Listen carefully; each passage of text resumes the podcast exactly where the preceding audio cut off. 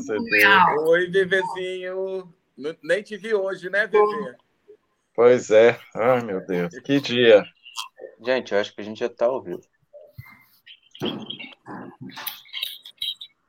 Eu preciso do seu celular que está usando. Você não quer trocar comigo? Não, nós vamos trocar ah, é? Ai, Faltam 20 segundos. Eu tá ruim. Não é ele não tá.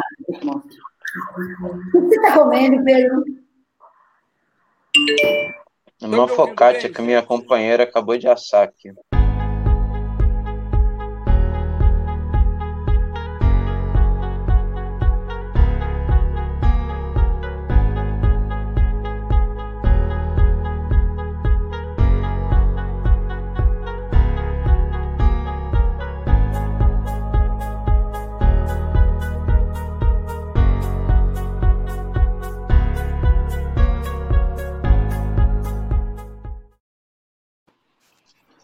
Uma horas em São Paulo, uma hora do Brasil. Vocês gostam de cantar? Eu pensei em começar, o Pedro já olha sério, fala, essa menina não bate bem. Mas como vocês são todos cariocas, é claro que eu pensei. Eu pensei em começar essa live com uma música muito bonita. O Rio de Janeiro continua lindo. Mais ou menos, mais ou menos, mais ou menos. É bom imaginar isso, né? Há, há controvérsias, Roseli. Há controvérsias. Outras coisas lindas. E uma das coisas muito lindas que tem no Rio de Janeiro é a Bia. Por isso que os shows estão aqui hoje. Ou não é? Ou eu não tenho razão? Não tenho razão, Pedro? Boa noite, tudo bem? Tudo bom, Roseli. Boa noite. Uma honra estar aqui com vocês. Imagina. Boa noite, senhor Wagner Almeida. O senhor está bem? Eu estou ótimo, boa noite e desculpa aí de algumas coisas, algumas falhas técnicas por aqui. Você está no Rio ou você está. Estou no Rio. No Rio, sei quando você está no Rio, está no Rio. Veriano estou... Teto, boa noite, você está bem? Boa noite, Roseli. Boa noite, pessoal que está aí nos, é, participando com a gente. Estamos aí nos esforçando para manter algo lindo nessa cidade. Ah, tem muita coisa linda. Tem... Vocês são lindos. Sim. Pronto aí, ó. Basta, já... O Rio já, basta, já bastaria pela Bia, mas tem mais coisa bonita. Sônia, você está bem, querida? Boa noite, bem-vinda. Tudo bom, Roseli. Prazer estar com você. Um prazer encontrar o pessoal da Bia mais uma vez, agora nesses tempos que a gente só se vê virtualmente, né? Eu já descobri, eu, eu sei que o Pedro gosta de andar de bicicleta, porque quando nós estávamos na conferência em Amsterdã, ele arrumou uma bike, ele ficava de bike para lá e para cá, vale? E me forçaram na costa. Além de aguentar a conferência, que é o trampo, quem já foi em conferência de AIDS sabe como é que é, ele ia e vinha de bike. Eu vi lá umas vezes ele andando de bike. Eu já tão sei que o Pedro gosta de andar de bike. Descobri que a Sônia gosta de nadar. Todo dia, Sônia? Mas Todo dia não dá, não, mas três, quatro vezes por semana. Olha. Olha. É, pelo menos duas. Corajosa, né? Ô, Wagner, você o que faz para manter a vida mais saudável? A gente trabalha com Isso. saúde. É, cozinhando, fazendo comidas assim, bem light, né? Adoro cozinhar, né? É, para manter a saúde física e mental, fazendo bastante sexo, que eu acho importante. É, e, e, fazer caminhadas. Adoro subir montanhas. Realmente adoro. É, Mas, não é fácil, não. Ainda mais uma hora de caminhada montanha. É, e determinada a idade também, né? A idade também ajuda muito, não ajuda tanto subir montanhas muito altas, né? É. Mas sempre estamos na luta. Veriano Teto, o que você gosta de fazer? para manter, eu vou na academia. Eu agora estou aprendendo a dançar funk na aula de fit dance. Isso, isso me ajuda bastante a manter a forma. Ele não, Já que a gente está falando de coisas cariocas. Velho, você faz quadradinho de quatro, quadradinho de Eu estou aprendendo a fazer quadradinho, cavalinho, estou aprendendo a fazer várias coisas. Gente, ele tem. Ele, olha, Danço ele Lex, Anitta, Ludmilla, MC Kevinho, tudo é isso. Lex é grande vascaína, viu, velho? Alex é, é grande vascaína. É verdade, é verdade, Miriam. É verdade. Sim, sim. Sim, é verdade. É muito legal, é muito bom. Porque a gente não tinha essa condição de produção assim online, mas, por favor, dá um jeito de filmá-lo. E, e a gente disponibiliza depois no Face da agência, porque isso é tudo, é demais. Isso é. Estou morrendo de inveja. Olha, para fazer quadradinho não é qualquer um, não, hein? Ele tem, eu, uma imagem, eu vou mandar para você. Eu estou aprendendo, eu estou aprendendo, não é que eu faço. Depois eu ele vai. Fazer... Vou botar o vídeo depois para vocês verem. É, não, Legal. Se você quiser, por favor, disponibiliza. Por favor, que isso vai ser lindo. Vai ser lindo. Vai ser lindo. Quantas aulas você já fez? Como é? Como é? Quantas aulas você já fez? Desde junho que eu estou fazendo. Ah, então já faz o quadradinho. Gente, já tem melhorado. A Sônia já viu a minha performance. A Sônia já me viu. É, ele está arrasando na coreografia, demais. É, não, vi, não vi ainda não, hein? De 0 a 10. De 0 a 10, que nota que você dá para ele? No quadradinho. Ah, ah, dá uns oito. É porque essa música era uma música nova, né, velho? Era nova, é nova. É a música. Estava arrasando. É a Sussu, Suave Sussu da Alexa, que eu estava aprendendo. Eu mandei. Você veja, esse povo todo aqui tão sério, olha que desculpa. várias moças. Acho que só tem mais um rapaz, não é isso? Dois? Não, tem vários outros. É porque não dava para ver ali, mas tem ah, várias pessoas. Ali na fila da frente onde você estava, só tinha É, só tinha dois. Só tinha dois, mas lá atrás tinham mais três. Não, por favor, disponibiliza para a gente um pouquinho. Sabe que é, Pedro, o povo é muito sério, então a gente tem que contrair um pouco. Vamos lá, porque uhum. a vida não está muito fácil. Exatamente. Não, está tá ótimo. Está ótimo. Não, não, não, continua. Em 1987, pelo sociólogo Herbert de Souza, o Betinho, e outros ativistas, a BIA é uma organização não governamental sem fins lucrativos que sempre atuou na mobilização da sociedade civil para o enfrentamento da epidemia de HIV e AIDS no Brasil. Entre os temas prioritários estão o acesso ao tratamento e assistência e a defesa dos direitos humanos das pessoas que vivem com HIV e AIDS. Ao longo dos últimos anos, a BIS especializou-se em advocacy, com foco no acompanhamento das políticas públicas, na formulação de projetos de educação e prevenção ao HIV e AIDS e no acesso à informação em HIV e AIDS. Se a gente tivesse que dar uma nota hoje para o que está acontecendo com a AIDS no Brasil, que nota que você daria, Viriano?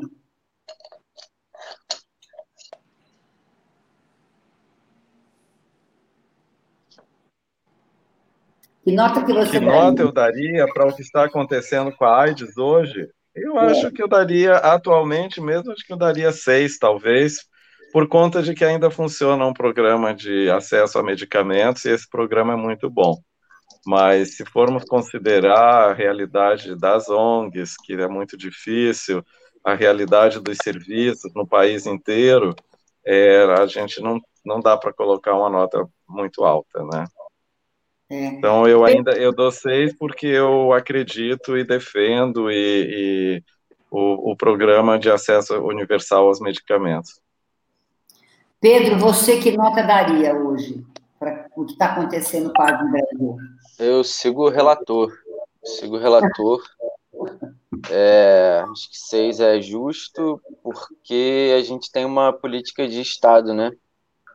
E eu me lembro muito logo que, que o Bolsonaro tomou posse, uma epidemiologista muito conhecida falando para mim, olha, quatro anos é mais que suficiente para acabar com tudo.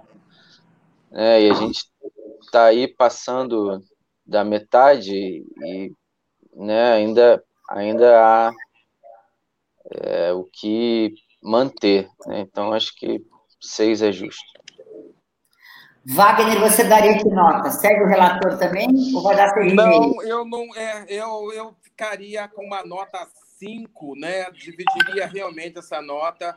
É, o que o Veriano e o Pedro acabam de relatar é correto, né? Corretíssimo. Mas quando você que trabalha com a periferia, você que trabalha com aquela população de base e toda hora você fica escutando aonde as pessoas vão tentar achar os seus medicamentos, as faltas nas secretarias.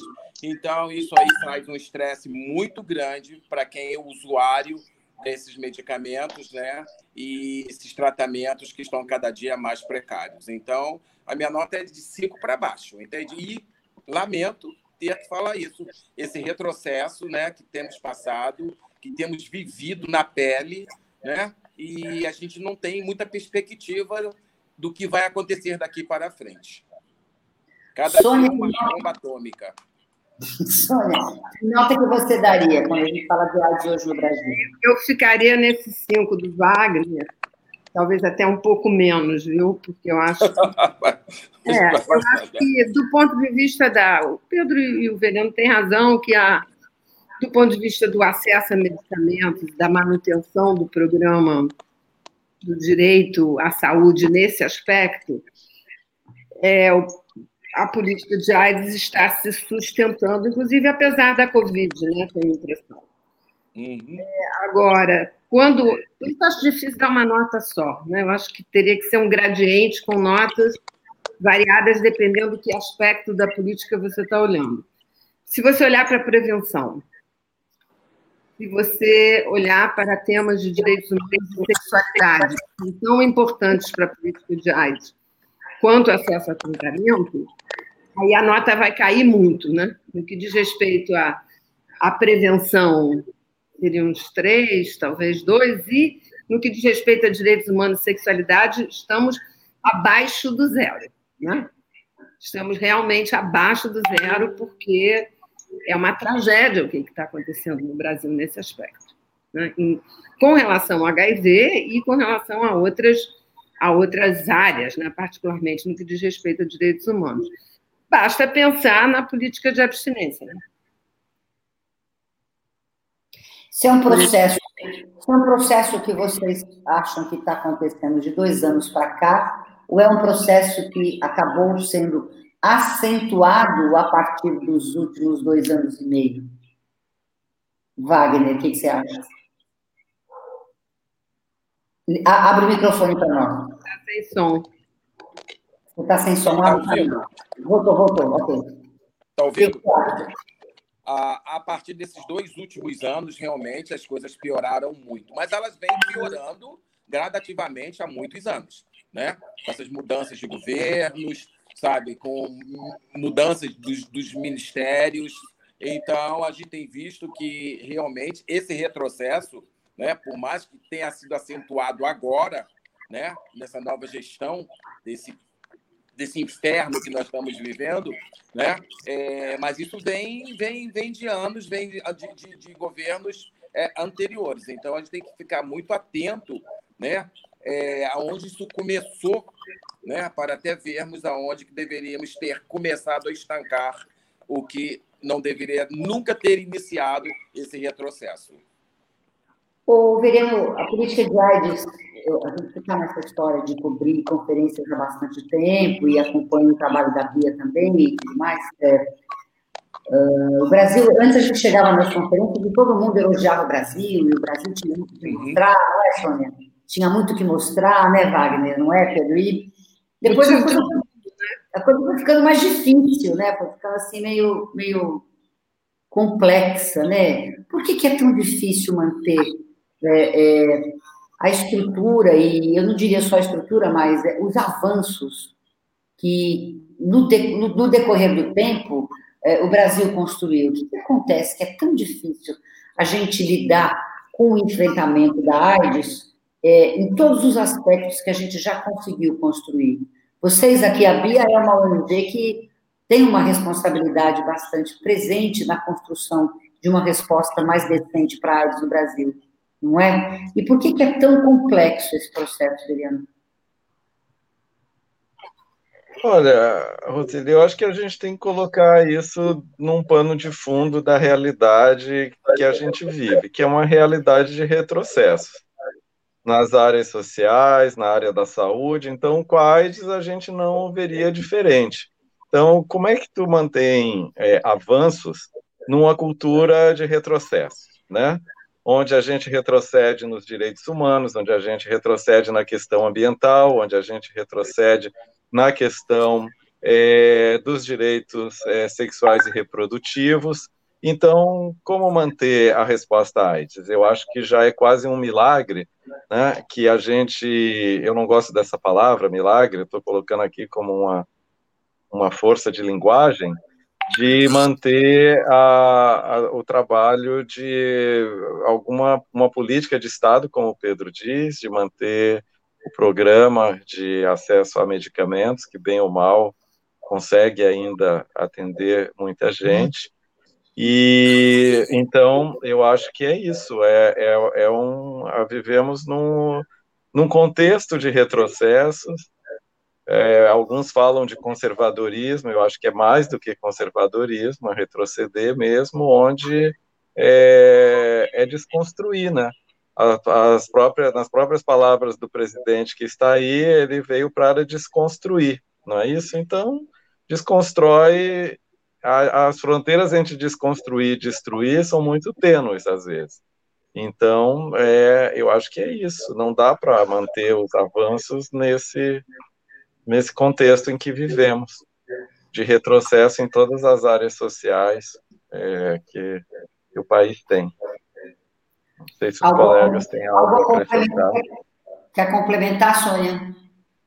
É, eu queria, concordando com o Juliano, eu acho que a gente tem que pensar que a lembrar, né, e já que é, você começou a sessão, a conversa falando do Betinho, né, lembrar que a política de AIDS brasileira foi construída no processo de redemocratização. Né? A política de AIDS é uma, é uma criatura, né? é um produto do processo de redemocratização.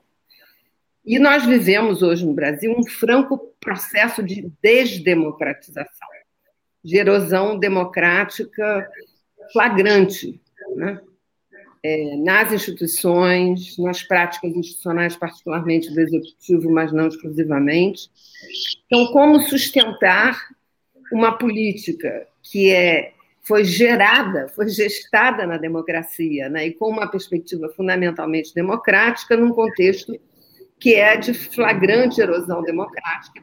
E, claro, a erosão democrática não é um fenômeno exclusivamente brasileiro, né, isso é uma tendência mundial. Você olha é, dos Estados Unidos às Filipinas, os exemplos são inúmeros. Né?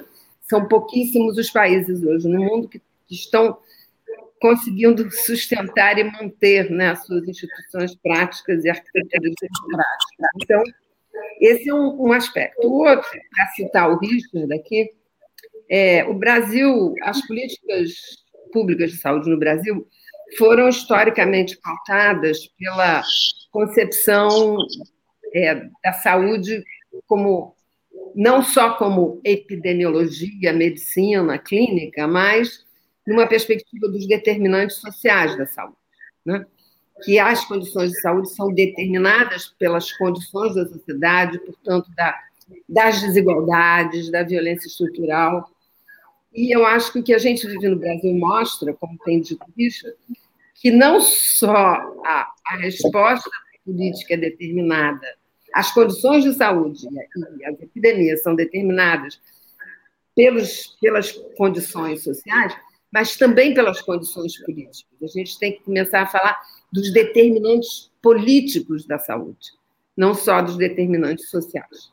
Ou seja, as condições da política, elas são absolutamente fundamentais, não só para sustentar políticas públicas, como para assegurar que as políticas públicas sejam capazes de responder os desafios das desigualdades é, e, e, da falta de acesso, né? não só a serviços, como a, a condições de existência, né? a, a, é, a possibilidade de, de, de existir, né? de viver né? um mundo vivível, né? como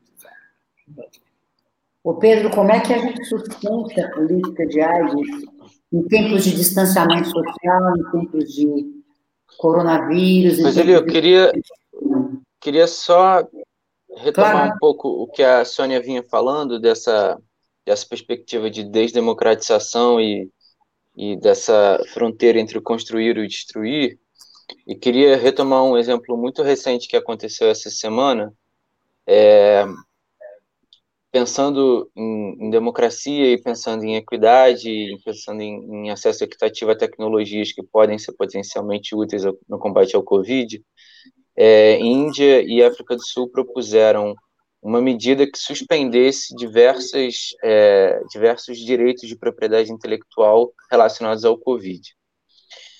E essa foi uma pauta que, historicamente, o Brasil construiu no cenário internacional. Né? O Brasil, a gente pode dizer, desde os tempos do PSDB, é, vem construindo é, esse, esse histórico de ser um país que impulsiona esse tipo de debate e coloca o direito à saúde como preponderante em relação ao, aos direitos de propriedade intelectual.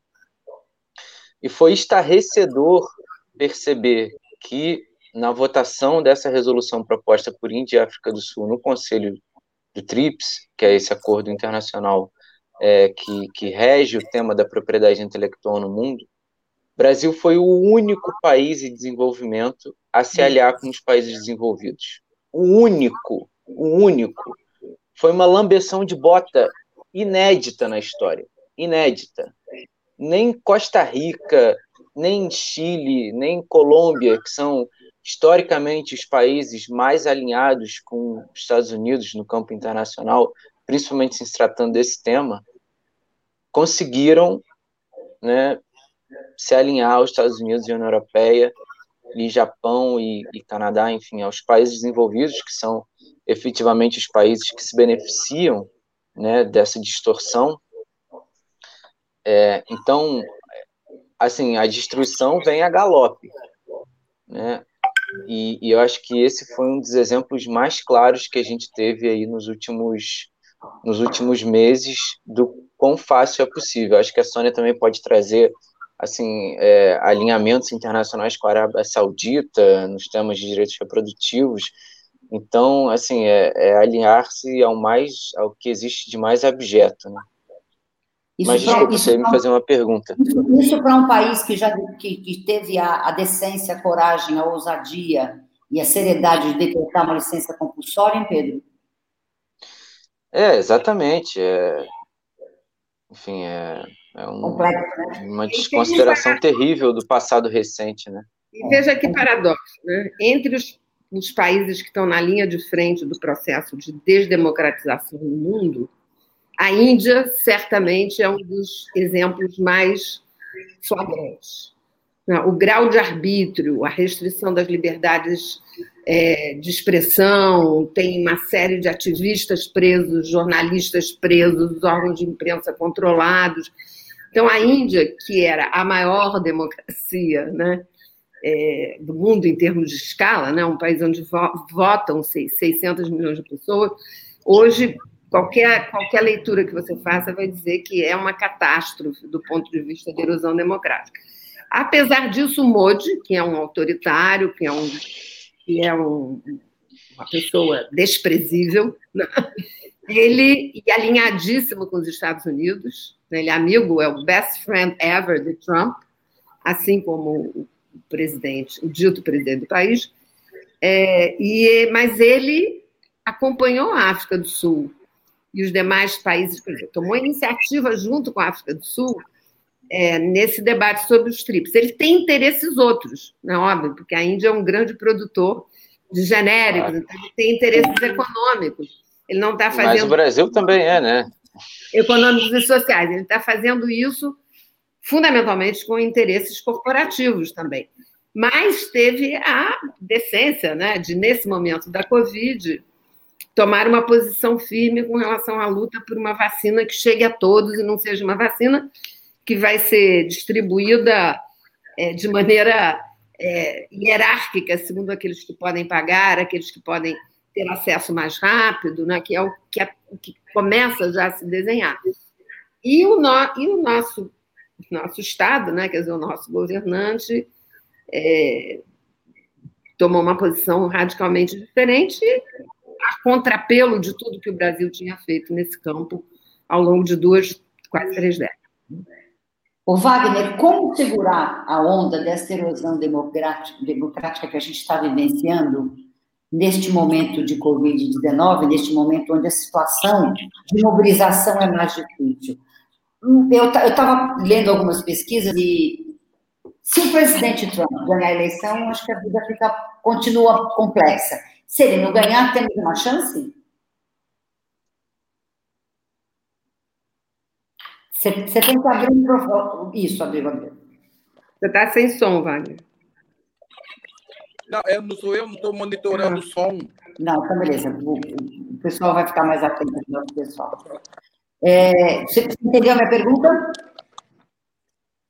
Não, não, não peguei nada. Não chegou eu perguntei para você o seguinte: como segurar a onda dessa erosão democrática nesses momentos de distanciamento social, onde é mais difícil a gente ter uma mobilização na rua? Se o presidente Trump ganhar a eleição, é uma situação. Se ele não ganhar, temos uma chance de reconstrução mundial disso?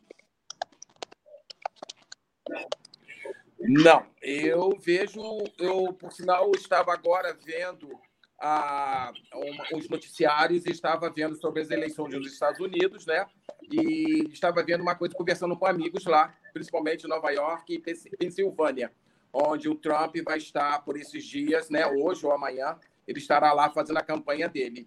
E tem um grande desgaste social, né? É, sem esperança, porque é, Pensilvânia é, tem 60% dos votos democráticos lá, entende? Mas mesmo assim a população está muito dividida, né? E, isso gera, apesar do Biden estar bem na, na, na é, no, no, no, no pódio para a próxima eleição, com 10% à frente de Trump, ainda isso é um grande é, um, é uma grande um grande question mark, né? Para que a gente realmente entenda o que, que vai ser a democratização no, no continente no continente norte-americano, né? E principalmente aqui nessa América Latina.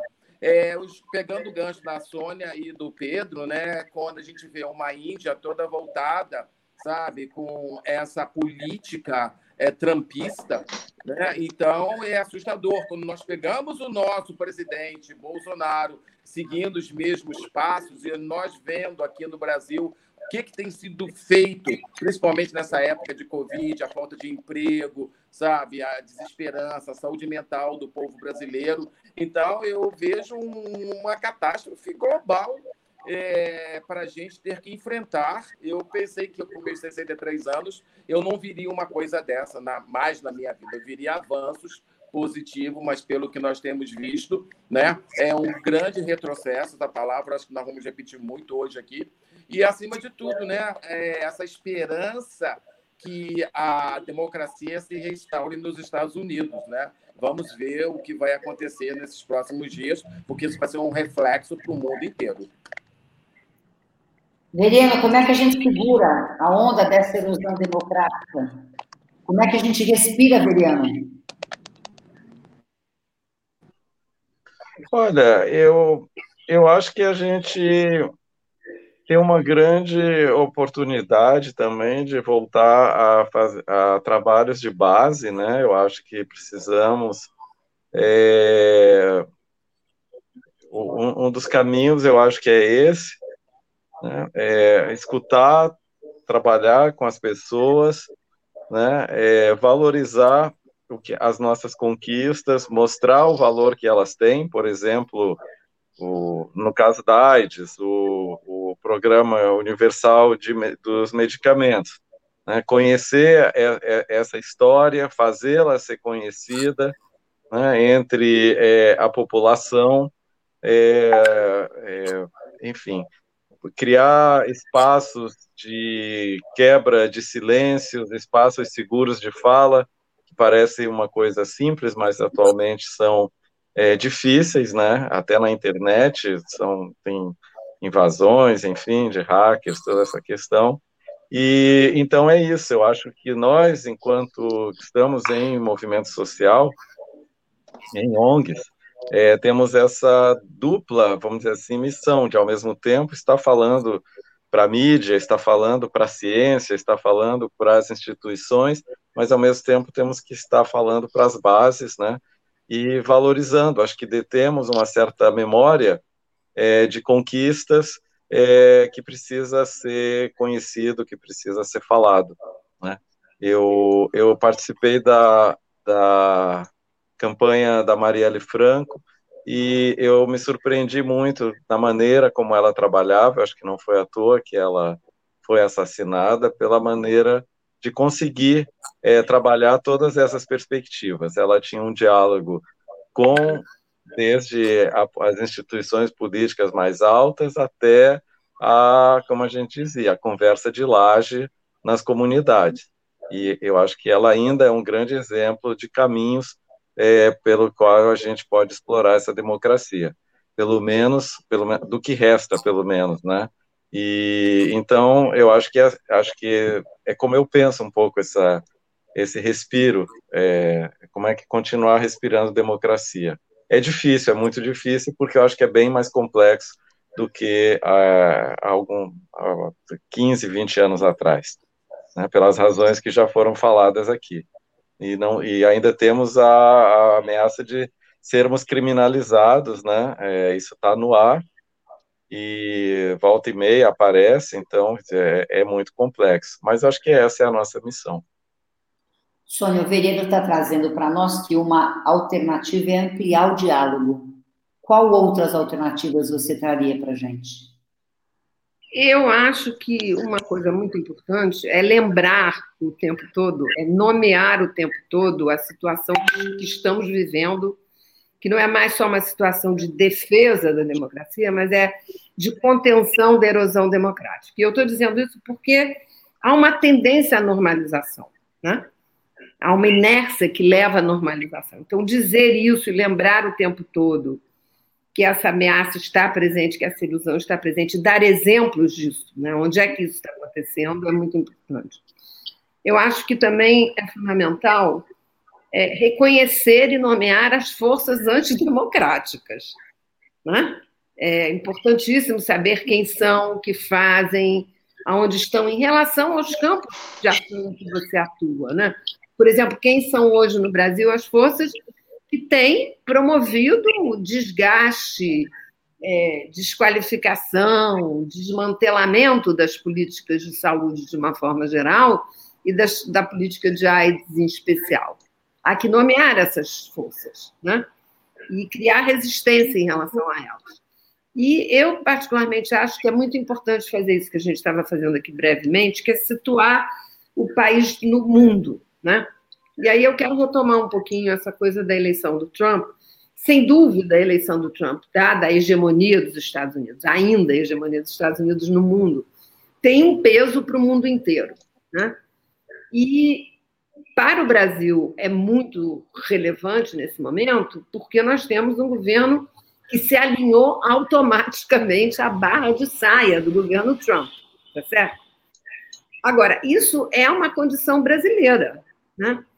Só para a gente se lembrar que os contextos nacionais importam muito e que na América Latina hoje, hoje, não é amanhã nem depois, há dois processos políticos muito importantes em curso que vão estão a contrapelo, né? estão em, em, em, em, oposição, numa dinâmica totalmente diferente dessa que você está descrevendo para o Brasil. O primeiro deles é a eleição boliviana de ontem. Há que lembrar que o governo que tomou o poder no ano passado, né, depois da situação da crise da, da eleição, é, do Evo Morales era um governo claramente não só apoiado pelos Estados Unidos, como em, em confluência aberta com as forças do neoconservadorismo religioso regional e internacional. Lembre-se que a Janine Anês entrou no palácio de governo com uma Bíblia gigantesca na mão, tá certo? Ela está vinculada ao Fabrício Alvarado, da Costa Rica, a todas as forças neoconservadoras, que também são os atores que estão aqui no Brasil.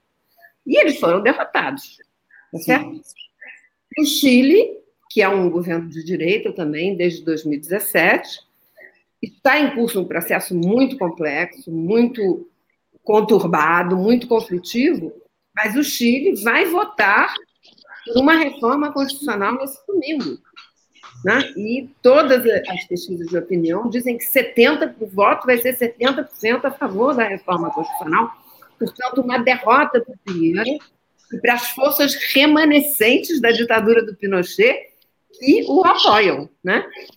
que mantém o estado de violência policial é, no país que nós assistimos nesses últimos meses. Isso é só para dizer que, apesar dessa tendência do giro à direita, da tendência de democratização, há contextos ao nosso lado que estão produzindo dinâmicas diferentes. O que, que esses contextos nos inspiram? O que, que a gente pode aprender deles? Né? Eu acho que também é muito importante situar o debate brasileiro não só em relação aos Estados Unidos e Europa, mas também em relação à América Latina. Né? É, porque essa é uma dinâmica regional. Então, prestar atenção no que está acontecendo no Chile e na Bolívia nesse momento, eu acho que para nós é muito, muito relevante. Parece que tem um ar de respiro chegando para todos, não é? Ou pelo menos um pouco de oxigenação, para a gente ter um pouco mais de esperança, né? Falando de esperança, Pedro, Vacina para todos em tempo de Covid-19, como é que a gente constrói isso enquanto humanidade?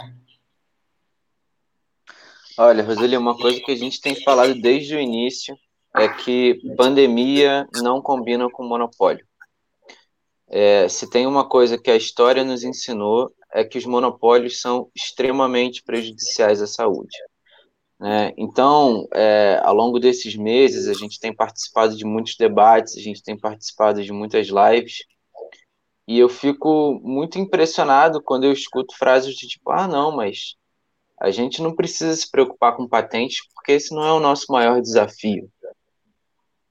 Né? E aí eu falo, bom, tudo bem, né? Se vocês acham que esse não é o maior desafio, tudo bem, vamos enfrentar o maior desafio, mas quando a gente tiver uma capacidade produtiva e a gente não puder produzir um medicamento ou uma vacina, porque essa tecnologia vai estar patenteada, aí a gente vai ficar de mãos atadas, né? Como a gente ficou várias vezes de mãos atadas é, para o combate do HIV, agora a gente está de mãos atadas para o combate da hepatite C, né? A gente precisa lembrar que todo o esforço da sociedade civil para construir um ambiente na, no qual houvesse é, concorrência, né? no qual né, o governo pudesse fazer um pregão e reduzir o preço do, do tratamento da cura da hepatite C, esse esforço foi por água abaixo. Né? Esse esforço não se manteve por falta de política pública. Né? Então, sem enfrentar monopólios, sem enfrentar patentes, é impossível pensar em acesso universal, seja o que quer, né, não importa o que a gente entenda por acesso universal. Né, qualquer calendário vacinal será impossibilitado com a presença de monopólios. E eu não digo isso só por causa de preços. Os últimos estudos mostram que 51% das doses de futuras possíveis vacinas já estão reservados para 13% da população mundial. Né? Então, é aquele meme. Os outros 73, 77%, né, esses que lutem.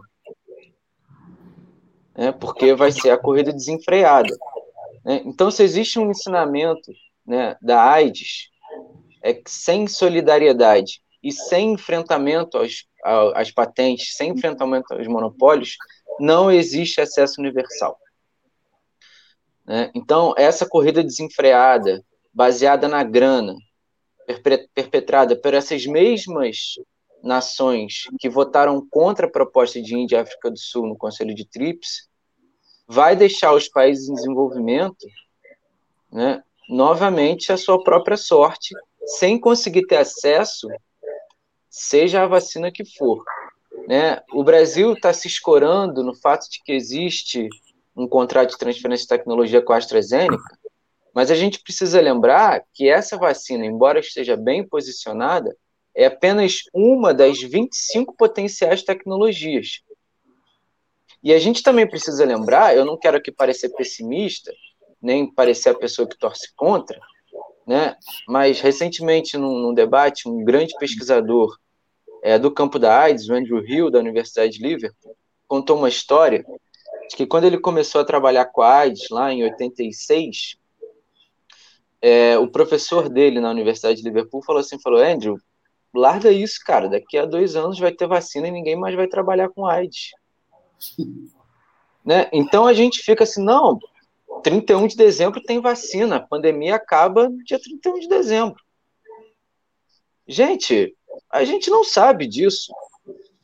A gente não sabe disso. Né? Então, a gente tem que continuar pressionando por investimentos públicos, não só para vacinas, mas também para tratamentos. A gente tem que continuar pressionando para investimentos públicos, não só para tratamentos, mas também para diagnósticos. E a gente tem que pressionar muito para que as nações, tanto no campo internacional como internamente, enfrentem a questão dos monopólios, porque vai ser uma crise de preço e de abastecimento. Sem dúvida. De novo, um filme que nós já vimos na AIDS, não é, Veriano? Aliás, a gente está aguardando uma vacina para AIDS, não é, Wagner? Não é, Sônia? Faz bastante tempo, né? 40 anos. 40, 40, 40 anos. Né? Então, acho que não é ser pessimista, né, Pedro? Você está sendo bastante realista com o exemplo e com a realidade que a AIDS nos trouxe esse tempo é, todo. É, assim, eu acho que a gente tem que marcar que a Covid e, e a AIDS são doenças muito diferentes, né? O SARS-CoV-2 ah, e o HIV são dois vírus completamente diferentes, né? As pessoas se curam da Covid, né? Existem muitas pessoas que se curam da Covid. Então é possível imaginar é, uma tecnologia imunizante num horizonte próximo, né? Mas, é, em que pese todo o esforço da ciência, eu acho muito complicado a gente fazer uma aposta nesse nível, entendeu? Claro, claro. Esse é um grande desafio. Qual é o outro grande desafio deste momento nas, nas nossas vidas, hein, Wagner? Ô, Roseli, eu, o que o Pedro acabou de falar é assim, eu aplaudo de pé, até porque eu convivo diretamente com a população que não vai ter acesso a nenhuma vacina, não tem acesso a medicamentos básicos. Então, essa, essa, esse estigma, essa discriminação, é, essas classes sociais que serão beneficiadas, as que não serão beneficiadas, e 70% da população global que não será beneficiado, isso nós vemos em cada uma dos nossos estados, em cada uma dos nossos municípios e cidades. Né? Você vê, você observa é, que a população é, não, tem, não tem ainda medicamentos é, diários para tuberculose. Nós vamos pensar que é uma doença tratável e curável, como a Covid, né? Mas são doenças como o HIV e a HIV e a tuberculose que são também carregados de estigma e discriminação. Então, e como as pessoas também, nos dias de hoje, principalmente, como elas estão negando tudo isso toda essa nossa, nossa, nossa conversa aqui nesse exato momento, a, a que nível desse, dessa parte que nós estamos falando alcança a população em geral. Então, essa é uma outra preocupação que, quando nós estamos falando sobre. Eu, eu escuto o tempo todo. Ah, não, a vacina está aí na porta, nós vamos todos ser vacinados, não precisamos, não precisamos mais usar máscaras, sabe? É como naquela época ah, vou parar de fazer sexo com camisinha porque a vacina está por aí. Vimos que 40 anos se passaram e a vacina para HIV e AIDS não estão aí, não é verdade? Então, a vacina para Covid no dia 30 de dezembro, nós também ah, temos 31, Fafá, 31. Aqui. 31, né? É. Tomara que a gente esteja errado, mas né, a experiência. A experiência. E o que é interessante e, e, o que é interessante, Roseli, porque eu, eu, eu trabalho com todos os níveis sociais que você possa imaginar. Né? É, você vai a festas de pessoas é, com nível intelectual, com PhD, pessoas bem-sucedidas na vida, sabe? E a Covid não existe mais para elas. Entende? Você. Então, nós temos que começar a pensar que não é só trabalhar, sabe? Talvez nós falamos muito nas vacinas, é, temos que falar, evidentemente, porque é a nossa esperança, né?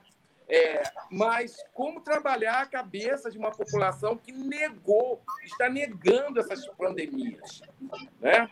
É isso para mim é uma, um questionamento o tempo todo e com as pessoas eu pergunto a elas por que você está negando o Covid? Por que você está negando o HIV? Porque o HIV deixou de ser é, é, ele passou a ser coadjuvante. Ele não é mais protagonista.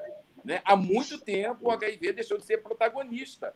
Então, gente, é, depois que surgiram os medicamentos, antirretrovirais, né? então é, é, é, é a mesma coisa agora. O nosso boçal presidente né, diz que agora a máscara não vai ser mais é, obrigatória dentro dos ambientes fechados, e a população aceita essa reação, essa negação do controle epidemiológico num país que o país é doente. Então, isso, eu, sabe, trabalhando dentro das favelas, o que tem de tuberculose dentro de favela, sabe? Trabalhando com a população que nós trabalhamos, a LGBTI e outros, sabe? Com HIV e o empobrecimento dessa população, sabe? A gente não sabe por que estudar, temos que estudar a negação dessas pessoas, porque tanto negam a coisa que é tão real. Então, é, parabéns, Pedro. Eu concordo contigo em grau, número e gênero, sabe? A, a vacina não vai ser para todos, não vai ser mesmo. Tem falado isso há muito tempo, desde, desde que iniciou esse diálogo sobre vacina, né? Eu tenho falado para os meus colegas, sabe? A vacina não será para todos, entende? E, então, vamos ver é, a extinção da humanidade, sabe? Vamos ver até onde vai. As pessoas não acreditam nisso, mas eu sou bem pessimista. Eu não gosto nem da palavra pessimista, mas eu, eu creio realmente que o caminho é esse realista, não é, Wagner? Um olhar mais realista, Tem... mais pé no chão, né? Mais pé no Tem chão. que ser. O Veriano, é, o Pedro falou para nós que pandemia não combina com monopólio. O que mais não combina com, com monopólio? Eu, eu acho que é a questão da desigualdade, né? A, a desigualdade é, social, a desigualdade que a gente vê em todos os níveis, né, a desigualdade no acesso à comida, no acesso à saúde, no acesso às riquezas mínimas, enfim, é, a, a, desigualdade no acesso à educação, à segurança, nada disso combina com uma pandemia. Aliás, ela mostra, ela vem mostrando os graus é, muito profundos de desigualdade que a gente vive nesse planeta, né, entre a, aqueles que têm um mínimo e aqueles que, que são a grande maioria do, do planeta e aqueles muito poucos que têm o máximo.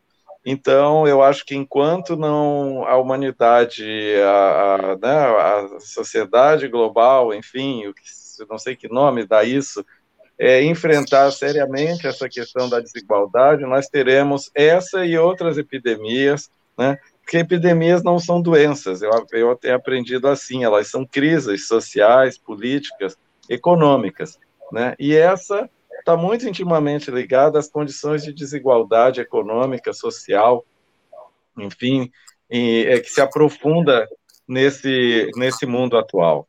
Então, para mim, eu acho que não, é, pandemia não combina com desigualdade, ou enfrentamento da pandemia, né? Sônia, como é Sem que a... enfrentar a desigualdade, nós não enfrentamos essa pandemia. Acho que o Pedro, a Sônia, enfim, todo mundo está falando sobre isso. O, o, Sônia, como é que a Bia está conseguindo eh, construir uma resposta? Não diria altura, porque não tá, a, a questão da Covid não está fácil para nenhum de nós. Mas como é que a Bia está conseguindo construir uma resposta, pelo menos equilibrada, para esse momento que a gente está vivendo? O que, que vocês têm feito? Eu acho que a gente tem, o mais importante é ter mantido, alimentado o debate, manter o debate aberto e não fechar as portas para o debate, né? fazer o que a Bia sempre fez, né? É, reconhecer a crise, né? É, falar dela, é, um pouco na linha do que o Veriano acaba de dizer, eu tenho dito em alguns escritos, em outras lives que eu vejo muito a Covid como um, um, um prisma, né? uma crise que é um prisma que nos revelou todas as outras crises que já estavam, né? Ela como que deu uma lente que iluminou crises que já estavam aqui do lado da gente, né? De uma maneira muito aguda, né? Então, nesse sentido, a Covid é dramática, tem aspectos trágicos, morreram 150 mil pessoas no Brasil, é, uma parte substantiva das quais possivelmente estaria viva, né, se é, o governo brasileiro e o seu presidente, especialmente, não tivessem tido a posição negacionista que tiveram, é, não tivesse promovido deliberadamente é, a obstrução das medidas de lockdown, de distanciamento social, né? de maneira induzindo, inclusive, né? que as pessoas se colocassem em situação de risco. Né? É, eu acho que esse luto é um luto que a gente tem que nomear também, refletir sobre ele pensar que ele não é, não é trivial. Né? É, e, e pensar que uma, uma parte dessas mortes também está relacionada com a enorme desigualdade brasileira. Né? É, a, a, a, a, pandemia tem efeitos, é, tem, uma, tem uma, uma distribuição diferencial dos efeitos da epidemia, né? que é atravessada por classe, por raça, por local de moradia, por gênero, né? É, não, não é casual, é porque a gente ainda não tem um perfil bem desenhado de quem morreu de Covid no Brasil. Né? A gente sabe que as pessoas mais velhas, as pessoas mais velhas são mais vulneráveis no mundo inteiro, mas nós não temos um perfil ainda bem desenhado de quem foram as vítimas da Covid no Brasil. Mas sabemos, por exemplo, que as taxas de letalidade, por exemplo, na população indígena, em particular em alguns grupos indígenas, é quase dez vezes maior né, do que no resto da população. Então, o que, que isso nos ensina né, sobre os desafios da sociedade brasileira? Então, eu acho que manter a conversa aberta, falar disso, a Bia teve um papel muito importante de conectar o HIV e a Covid, né? tudo que a Bia produziu nesses meses, de lembrar que a experiência da AIDS tinha muito a ensinar né? sobre a resposta à Covid. Não quer dizer que tenham, tenhamos sido ouvidos né, por aqueles que poderiam tomar decisões, mas sabemos que no Brasil hoje quase ninguém é ouvido né, pelos que tomam decisões. Então, eu acho que não, não se trata de ficar frustrado por isso. Mas a sociedade ouviu, né? então eu acho que esse é o, é o que é possível fazer. E eu, particularmente, acho que essa situação da virtualidade criada pela Covid, ela tem um aspecto muito interessante. Né? Nós estamos todos, nós, a academia, os movimentos sociais, estamos todos falando hoje com muito mais gente do que a gente falava seis meses atrás, né? por força da virtualidade. Né?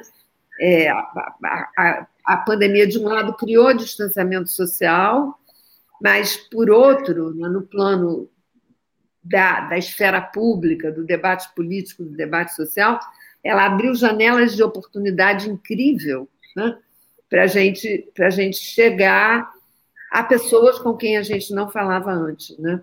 Parece é. que democratizou mais a informação, não é, Sônia? Ou, é, ou disponibilizou um pouquinho mais, né? Isso, isso é fato. Porque ampliou o território, né? Porque ampliou o território. Olha, muita gente conosco aqui, o Armando Borges, o Américo Nunes, oi Marta McBritton, a Cristina Santos, a Silvinha Almeida, a Shirley, e conosco também o Daniel. Quero trazer o Daniel para a nossa conversa, a gente já está indo para os nossos momentos finais de conversa aqui. Daniel, muito boa noite, muito bem-vindo, muito obrigada pela tua presença na nossa live. Eu quis te trazer porque se não fosse o Betinho, a Bia, se não fosse o Betinho, o Brasil teria tido muito menos dignidade, muito menos solidariedade, muito menos seriedade, muito menos amor, não é? E a Bia existiria porque iria existir, tá certo? Mas acho que seu pai foi fundamental para que isso acontecesse. E eu queria ir encerrando a nossa live, trazendo você para falar um pouquinho é, da história do seu pai, da história da Bia, enfim, de como é que você está sentindo tudo isso nesse momento. Obrigada pela tua participação, tudo bem? Oi, é, tudo bem? É, boa noite a todos que estão na live, a todos que estão assistindo. Bom, para mim é, é uma alegria muito grande estar aqui, né? É, eu não tenho como não falar é, da AIDS, não tenho como não falar é, da Bia, é, quando eu falo alguma coisa sobre o meu pai, sobre o Betinho. Né? É, a, a verdade é que eu tenho, inclusive, falado bastante de vocês por uma razão que eu não sei se alguns já sabem ou não, mas a gente vai estar fazendo no ano que vem uma série sobre o Betinho, uma série é, na Globoplay sobre o Betinho. E, obviamente, que a Bia, o Herbert, Daniel, enfim, toda essa história da luta contra a AIDS vai estar presente. E a ideia de fazer essa série é exatamente para resgatar um pouco né, a luta, é, o legado, a imagem e o trabalho do Betinho, um pouco como um contraponto a tudo isso que está aí, que a gente está vendo nos últimos dois, três anos, que é um, um desmonte e uma destruição né, em praticamente qualquer área que a gente olhe. Pode ser na área da saúde, da educação, do meio ambiente, dos direitos humanos, é, na área social, principalmente. Né? Eu sou presidente do Conselho da Ação da Cidadania. A gente acabou de lançar agora no domingo, é, de novo, né, o Natal Sem Fome, uhum. em cima de números absolutamente assustadores, né? ou seja, se você pensar que em 2017, 2018, a gente tinha 80 milhões de brasileiros é, passando algum tipo de insegurança alimentar, leve, médio ou grave, vocês imaginem é, depois de 2019, principalmente 2020, com a pandemia. Então, um pouco né, do que eu estava ouvindo aí, é, vocês falando, que é esse governo que, infelizmente, não é só no Brasil, mas existe também em outros países, principalmente nos Estados Unidos, um governo negacionista. Né? Então, o Bolsonaro nega a existência da fome, da mesma forma que ele nega a existência da queimada, da mesma forma que ele nega o perigo do coronavírus. E, na verdade, ele nega tudo é, que lhe incomoda. Né? Então, eu, eu tenho passado aí algum tempo, principalmente depois que a situação deteriorou tanto, né, respondendo à pergunta é, sobre, sobre o que, que o Betinho estaria fazendo, ou como ele estaria vendo isso que está aí. E eu acho que ele estaria absolutamente estarrecido. Né? Eu acho que ele estaria lutando, mas a luta hoje é muito mais árdua do que na época que ele estava vivo. Né? Ele morreu em 97. Eu lembro que em 93, quando a Ação da Cidadania foi criada, você tinha uma sociedade que tinha acabado de expulsar o Collor né, da presidência, teve impeachment. E aí, quando surgiu a ideia de combater a fome, de fazer a ação da cidadania, você tinha todo mundo mobilizado em função de um, de um objetivo comum, né, que é combater a fome. Na época eram 32 milhões de pessoas abaixo da linha da pobreza.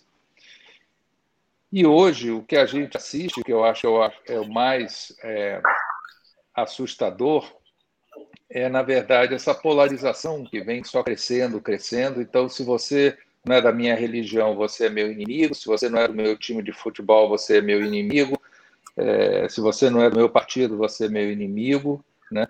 E eu acho que um dos grandes. É, um, uma das grandes forças do Betinho era exatamente ele ser uma ponte de diálogo. Né? Ele conseguia é, sentar numa mesa e chamar opostos para discutirem é, propostas para o bem comum, seja combater a AIDS, seja pela reforma agrária, seja combater a fome, né?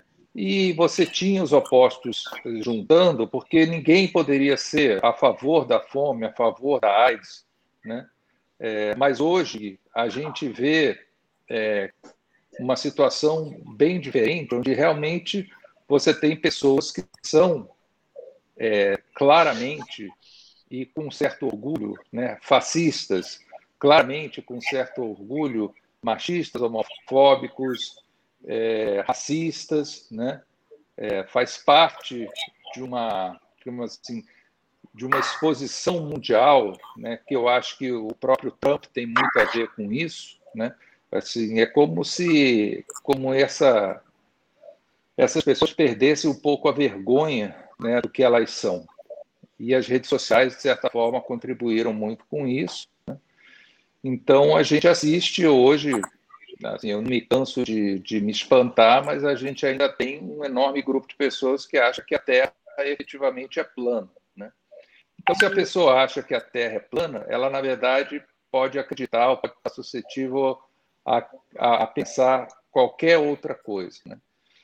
Então, eu vejo, e aí eu é, penso que também a gente tem que tirar um pouco de otimismo, ou pelo menos tentar enxergar dentro das, das desgraças coisas que são positivas, né? Na minha, na minha visão, essa pandemia trouxe algumas, algumas revelações importantes. Né? É, eu acho que a primeira revelação é a importância da ciência. A gente estava vivendo, antes da pandemia, quase que num estado medieval. Né?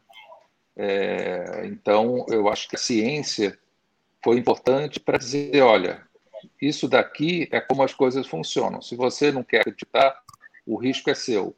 Mas quem quiser acreditar, ouça né, a Organização Mundial da Saúde, que ela, através da ciência, vai estar te informando. Eu acho que a segunda coisa foi a própria questão da verdade, ou seja, as fake news antigamente elas simplesmente nadavam de braçada e eu acho que por uma questão de temor, por uma questão de medo e de necessidade da informação correta, né, eu acho que a verdade também tem uma importância muito grande. A terceira questão que eu queria trazer é a cultura, ou seja, a cultura que nesse país estava sendo tão é, sabotada, tão né, desmontada, o cinema, o teatro, né, a cultura sendo tratada quase como uma lepra. E aí você está trancado dentro de casa, né, sem poder sair, e o que, que você está vendo? Você está vendo filmes é, na televisão no, no streaming, você está lendo livros, né? você está fazendo o que você pode fazer para passar o tempo, e aí a cultura tem um papel muito importante com as lives, tem live de teatro, tem live de dança, tem live de, de música. E a última, que talvez seja a mais importante das revelações né, e, da, e das, é, digamos assim, das coisas positivas que a pandemia trouxe no meio de tanta de tanta coisa ruim é exatamente a, a solidariedade. Ou seja, a ação da cidadania nesse ano, é, por conta da campanha que a gente começou a fazer em março, né, para combater a fome, para arrecadar alimentos, de março até setembro, a ação da cidadania arrecadou 7 mil toneladas é, em todo o país. Para vocês terem uma ideia, na campanha do Natal Sem Fome, que a gente faz, que a gente iniciou agora, a gente normalmente arrecada mil toneladas né, nesses três meses. E de março até aqui a gente arrecadou sete vezes isso. Né? A campanha esse ano está com a meta de duas mil toneladas, mas o que eu acho importante dizer é que, independente do Natal Sem Fome, no dia 1 de janeiro, a gente vai continuar arrecadando alimentos. A gente sabe que 2021 vai ser muito pior do que 2020. O que vem por aí é absolutamente assustador, né? Vocês imaginem que em 2017, 2018, que são esses dados do IBGE, né?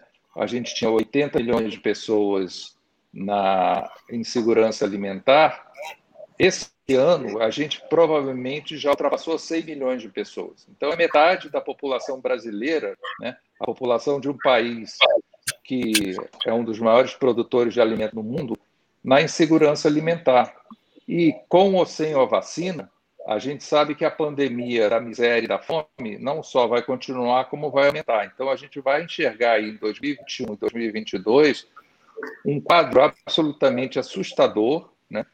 assim muito pior, mas muito pior do que quando a ação da cidadania foi criada. E eu fico pensando, é, assim, que eu sou ateu, tá? mas se o Betinho estiver em algum lugar, ele deve estar absolutamente apavorado, porque é, daqui a pouco fica uma coisa irreversível, né, no sentido do que, que você faz com tanta gente numa numa situação dessas e onde o governo está só desmontando os programas sociais. Então, é mais uma vez uma negação criminosa, como da pandemia, né, que a gente está vivendo. E, e, eu acho que no campo, aí já falando da AIDS, né, assim como na, no combate à fome, o Brasil foi uma grande referência no combate à AIDS, reconhecida no mundo inteiro. Da mesma forma que combatendo a fome, o Brasil sai do mapa da fome em 2014. Né? E é um, uma, um exemplo para o Brasil e para o mundo, da mesma forma que foi com a AIDS. E eu lembro que já no governo Temer você começa a ter um, um desmonte e uma, como é que se chama? E uma sabotagem mesmo né, do programa de AIDS, que só foi se aprofundando, principalmente com a visão totalmente preconceituosa do presidente e das pessoas que o rodeiam. Trazendo, então, trazendo, a, conversa, trazendo a conversa de AIDS para nós de novo, como eu tenho que ir caminhando para encerrar a nossa, a nossa conversa, Daniel, deixa, deixa eu trazer os nossos amigos para nosso papo de novo. Qual a contribuição Sim. que você acha que a AIDS pode dar para essa situação de Covid que nós estamos vivendo, Veriano? Eu, eu acho que são muitas as lições. Né? Eu gostaria, não vou ter condições de falar de todas aqui, mas eu acho que a, o que nós acumulamos nas questões sobre vacinas, né? é, nos estudos de vacinas para o HIV, em questões sobre a participação comunitária nos estudos de vacina, a questão dos avanços nos padrões de excelência ética nos estudos, que foi uma demanda, uma ação muito é, é, forte do movimento de AIDS, de melhorar esses padrões, de trazer a ética em pesquisa para dentro das conferências, com a participação da comunidade, coisa que nós não temos visto né, na, na, nas discussões sobre a, a, vacina de Covid.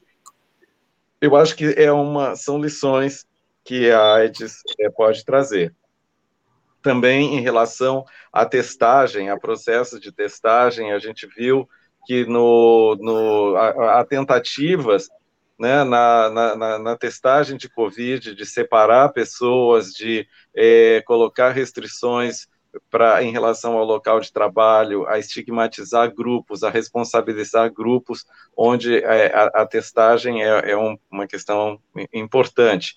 Né? Eu acho que olhar para o exemplo da AIDS e ver como o teste não pode ser, servir como um instrumento de segregação, de repressão, né, de discriminação entre pessoas, eu acho que também é uma, uma grande lição que nós acumulamos no HIV e que deveríamos estar, não deveríamos esquecer para evitar, por exemplo, o que a gente tem visto em vários países onde, como na Índia, onde chegou a se propor é, campos de concentração para a população muçulmana, que é, são milhões também naquele país, já que esses eram identificados como os responsáveis pela disseminação da Covid na, na, entre a população mais ampla indiana, para citar um exemplo.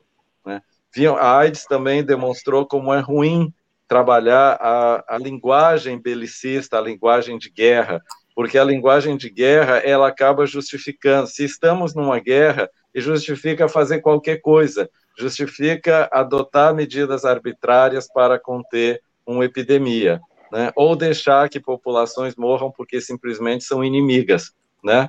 É, daquela questão. Então, nós mostramos que na AIDS, é, é, na, é, investir na linguagem baseada na solidariedade nos direitos humanos é um caminho que foi o que nos levou a lutar pela vida, no, conseguimos é, acesso a medicamentos, conseguimos é, humanizar uma série de questões em relação ao tratamento, né, aos estudos de ética em pesquisa, e que a gente deveria, é o que eu falei, estar tá conhecendo melhor, valorizando essas conquistas, não só para mantê-las na AIDS, porque a AIDS não acabou, né, mas também para poder contribuir né, com esses bons resultados que tivemos no HIV para o enfrentamento de um problema de saúde pública tão grave como a questão da Covid. Então, eu acho que é, seria para começar. Eu acho que tem outras lições, várias, mas eu, eu nomeio essas aqui para a gente seguir o debate. Sônia, quer trazer alguma lição que a AIDS pode nos trazer para ajudar na Covid? abre o microfone da Sônia para nós. Microfone. Muta, muta aqui. A solidariedade, né? A, a pauta da solidariedade da AIDS, que, num certo sentido, a Covid restaura, né?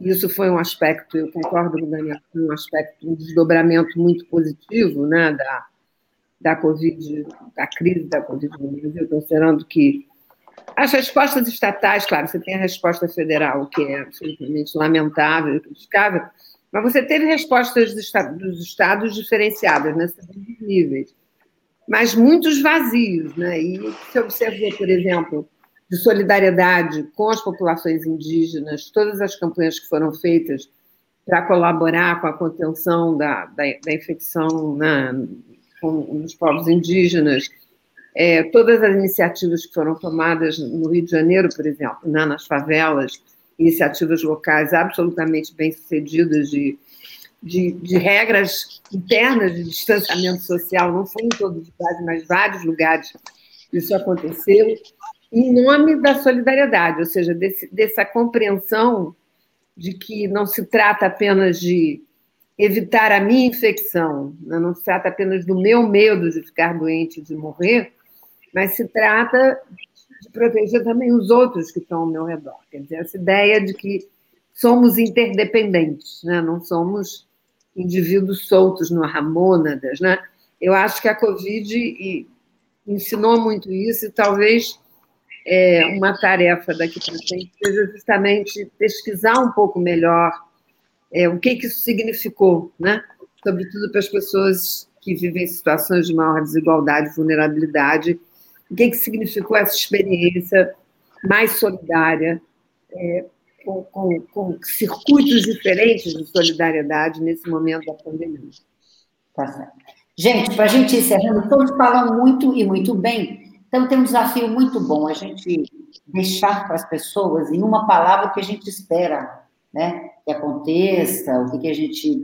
Que emoção que a gente pode deixar para as pessoas que acompanhar essa nossa live. Eu quero deixar quero deixar um pouco de alegria, viu? Acho que alegria vai sempre muito bem. O que, que você deixa, Wagner? Abre. As pessoas não podem voltar a, a não.